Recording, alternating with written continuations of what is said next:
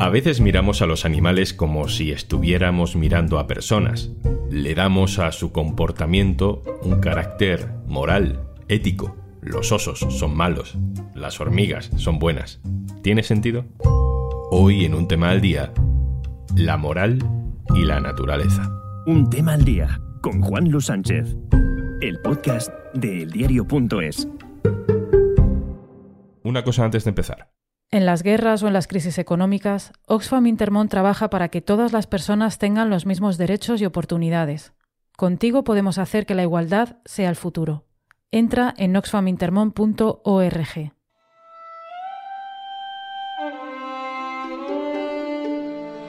Un vídeo grabado en España se hizo viral en todo el mundo hace apenas unos días. Dos osos, un oso y una osa, pelean en la montaña de forma muy agresiva. Ocurre en Palencia, la osa en realidad está defendiendo a su cría de un oso que quiere matar a la cría. A, priori no sabemos por qué lo hace. El combate es tan intenso que ambos acaban cayendo montaña abajo. Ay, Dios. Hostia, ese es el macho. Sí. Hostia. El oso muere y la osa, junto a su cría, sobreviven y terminan refugiándose en una cueva. El vídeo empieza a circular y las redes se llenan de comentarios. Es una especie de juicio moral sobre el comportamiento de estos animales. Para estas historias también queremos hacer hueco en este podcast porque nos generan preguntas y suelen ser preguntas que nos gusta hacerle a nuestro compañero Toño Fraguas. Hola Toño. Muy buenas. Toño, ¿qué es lo que vemos en esta pelea, en este vídeo? A ver, lo que ha pasado es bastante sorprendente porque no estamos acostumbrados a ver este tipo de imágenes así de la naturaleza, yo creo. Un espectador lo que vio en ese vídeo era a dos osos luchando y como uno se precipitaba al vacío y rodaba ladera abajo y otro también caía y bueno, se levantaba herido. Esto así es lo que veía el ojo desnudo, ¿no? Sin interpretar. Luego supimos que era un macho atacando a los ezno de una hembra. Era la hembra la que estaba peleando con el macho, defendiendo a esa cría, y en esa refriega el macho cae desde gran altura, rueda por la ladera, se muere.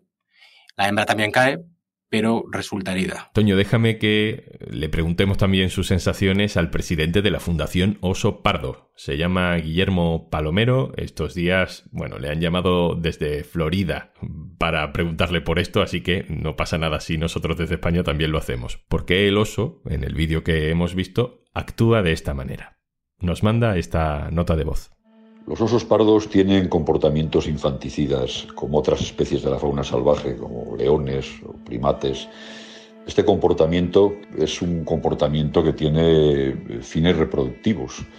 Hay osos que en la época de celo no tienen eh, acceso o no han tenido acceso a, osas receptivas.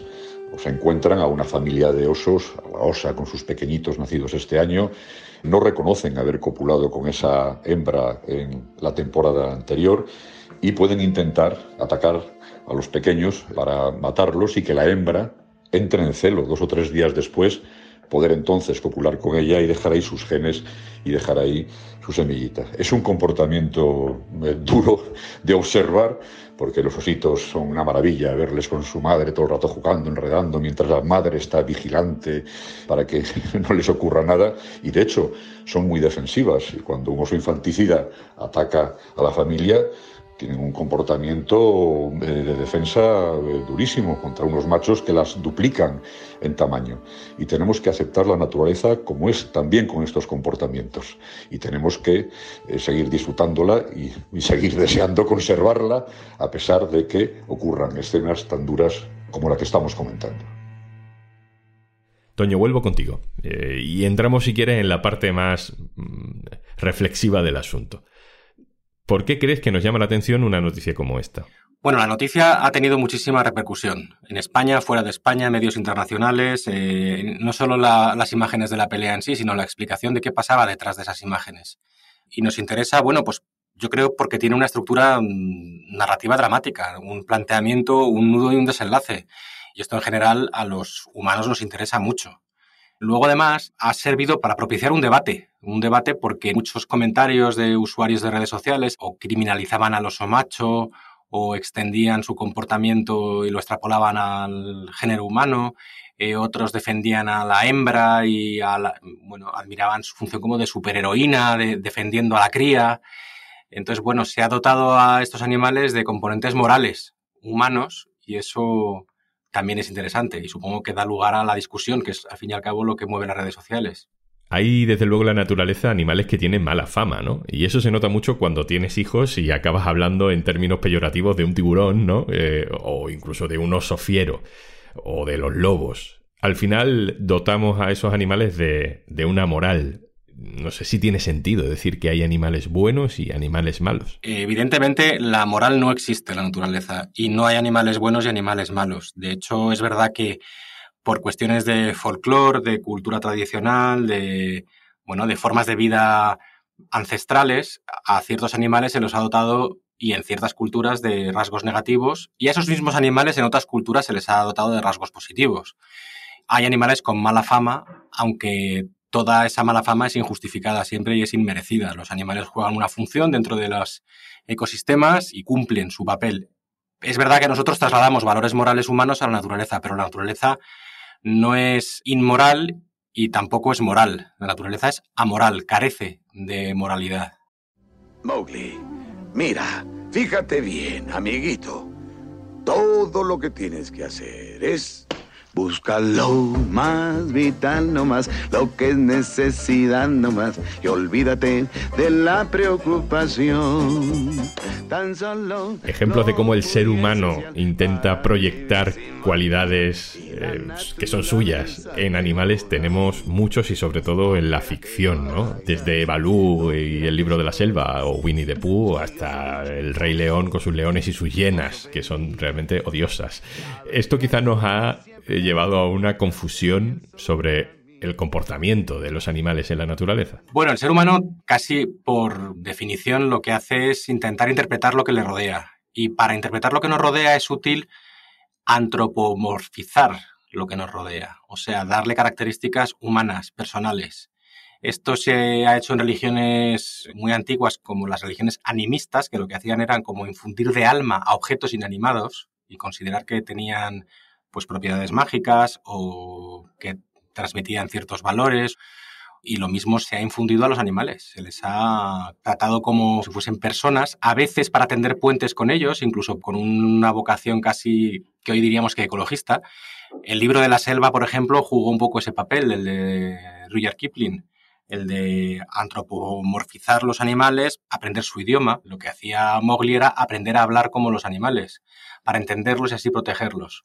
Bueno, era una manera de forzar cierta empatía hacia los animales cuando en la sociedad no había nada de empatía hacia los animales. Y luego está el caso de los animales domésticos, ¿no? Que muchas veces también intentamos que se comporten como si fueran uno más en la casa, pero un ser humano más en la casa. Sí, bueno, en el mundo de los animales de compañía, animales de compañía tipo perro, gato, eh, ciertas aves, ¿no? Bueno, se establecen relaciones, vínculos fuertes y los dueños de estos animales de compañía es verdad que a veces también tendemos a tratarlos casi como alguien más de la familia, a hablar con ellos, a escucharlos. Es verdad que, mm, que a veces es difícil no hacer esta operación, pero incluso está pasando con algunos dispositivos tipo robot, que ya hay comportamientos, es que el ser humano casi funcionamos así, integrando en nuestro esquema de funcionamiento y nuestra escala de valores aquello que interactúa con nosotros. Sí a la familia natural, no a los lobby LGBT sí a la identidad sexual, no a la ideología de género, sí a la cultura. Este discurso de Giorgia Meloni, diputada de ultraderecha italiana, ha sido interpretado de muchas maneras, pero yo me voy a quedar con eso de la familia natural. Está claro que esta diputada lo dice por el matrimonio de hombre y mujer. Pero a mí me parece sugerente que nos llevemos eso de lo natural a otro sitio que nos permita hablar de que a veces lo natural es lo tradicional, a veces lo natural es lo bueno y otras veces lo natural es lo salvaje, ¿no, Toño? Claro, parece que a priori todos sabemos lo que es lo natural y la naturaleza, ¿no? Y en realidad tenemos poca idea. Lo natural es un adjetivo que se suele emplear de manera mm, a la ligera casi siempre dotado con connotaciones positivas, cuando se dice, ah, esto te lo puedes tomar, por ejemplo, una medicina o cualquier tipo de suplemento alimenticio, ¿no? Se dice, no, te lo puedes tomar que es natural, como si eso implicase que no es peligroso, ¿no? cuando bueno, hay venenos naturales, hay setas eh, muy naturales que te pueden matar, ¿no? Eso por un lado. Y luego está esta idea de eh, la naturaleza, pues un poco romantizada, ¿no? Ser bueno por naturaleza, este uso que hace la religión también, ¿no? De la ley natural, de este uso peligroso del matrimonio natural, ¿no? Como si lo natural fuese lo deseable, lo bueno, lo moral. Y sin embargo, a la vez estamos usando lo natural como todo lo contrario. Cuando hablamos de instintos salvajes, irracionalidad, depredación, eso también es natural, pero nos parece muy mal. Hay pensadores en la historia que consideraban que lo bueno y lo que nos hacía realmente humanos era al contrario, era luchar contra las tendencias naturales, era que el hombre, la humanidad, consiguiera dominar a la naturaleza e imponerse. Y realmente ahí hay mucho debate y tenemos que llegar a un equilibrio para poder sobrevivir todos dentro de esa naturaleza. No siempre lo natural es lo habitual y creo que en el futuro la tecnología nos va a plantear muchos retos, muchas contradicciones en ese sentido. Bueno, es que realmente la ciencia consiste en desafiar lo que determina la naturaleza. Hay una forma de ver la vida que es determinista, que dice que bueno, si la naturaleza lo quiere, tiene que ser así. Esta forma de ver las cosas tiene una vertiente evidentemente peligrosa, que nos puede llevar a fanatismos como el de no aceptar una transfusión de sangre, por ejemplo, y dejar morir a un ser querido. Bueno, otro tipo de supersticiones, ¿no? También es verdad que el ir más allá y caer en el extremo contrario, ¿no? De como tenemos la capacidad técnica y científica de hacer algo, tenemos que hacer ese algo, tenemos que cruzar las fronteras y romper ciertas barreras morales. Bueno, para eso hay comités de bioética, una disciplina cada vez más importante y más demandada, que tienen que decidir qué avances científicos son deseables y aceptables moralmente y cuáles no. Empezamos hablando de una pelea entre osos y hemos terminado hablando de bioética, así que creo que ya hemos divagado bastante. Toño Fraguas, compañero, muchas gracias por estar aquí. Gracias a vosotros. Un abrazo.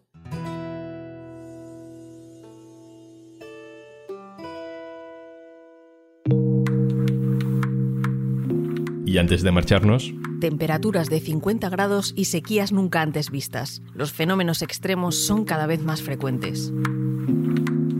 Esto es Iguales, un espacio de Oxfam Intermón. Los últimos siete años han sido los más cálidos desde que se tienen constancia, lo dice la Organización Meteorológica Mundial. También se han batido récords en los niveles del mar o el calor que acumulan los océanos, y eso tiene consecuencias en los fenómenos meteorológicos que vemos en cada estación, en España, con olas de calor cada vez más frecuentes y en el mundo, como relata Diego Ferraz, ambientólogo y oceanógrafo. Si nos vamos a 2020, una ola de calor en Siberia. Hubo una ola de calor muy fuerte en Siberia en la que sí que hay un estudio de atribución que atribuye al cambio climático. Podemos irnos también a incendios de Australia, aunque sea un país que realmente casi siempre, siempre está eh, con incendios, 2019-2020 esos incendios sí que tienen una clara influencia antropogénica y luego en Madagascar, una sequía en Madagascar de prácticamente dos años casi, desde mediados de julio de 2019 hasta junio de 2021. Y no es solo Madagascar, la sequía que está sufriendo en estos momentos el Cuerno de África no tiene precedentes en los últimos 40 años. Es probable que por cuarta temporada consecutiva siga sin llover en esta parte del continente. Esto llevará a Etiopía, Kenia y Somalia a una situación de hambre extrema. Las sequías siempre han existido. El problema es que el cambio climático está provocando que cada vez sean más severas y se repitan de manera más frecuente a lo largo de los años. Obviamente se sabe que el cambio climático influye y está influyendo en estos fenómenos en cuanto a frecuencia, en cuanto a intensidad. Casos que a lo mejor ocurrían una vez cada 50 y ahora a lo mejor ocurren una vez cada 10, una vez cada 5 o se va aumentando la frecuencia poco a poco. La mitad más pobre del mundo es responsable solo del 10% de las emisiones que causan el cambio climático, pero son los primeros que sufren sus consecuencias. Los fenómenos extremos alteran los ciclos de siembra o matan el ganado, poniendo en peligro la economía de las personas y su vida. Si tú también crees que la igualdad es el futuro, entra en oxfamintermon.org. Esto es Un Tema al Día, el podcast del diario.es. Te puedes suscribir también a nuestro boletín. Encontrarás el enlace en la descripción de este episodio. Este podcast lo producen Carmen Ibáñez, Marcos García Santonja e Izaskun Pérez. El montaje es de Pedro Nogales. Yo soy Juan Luis Sánchez. El lunes, otro tema.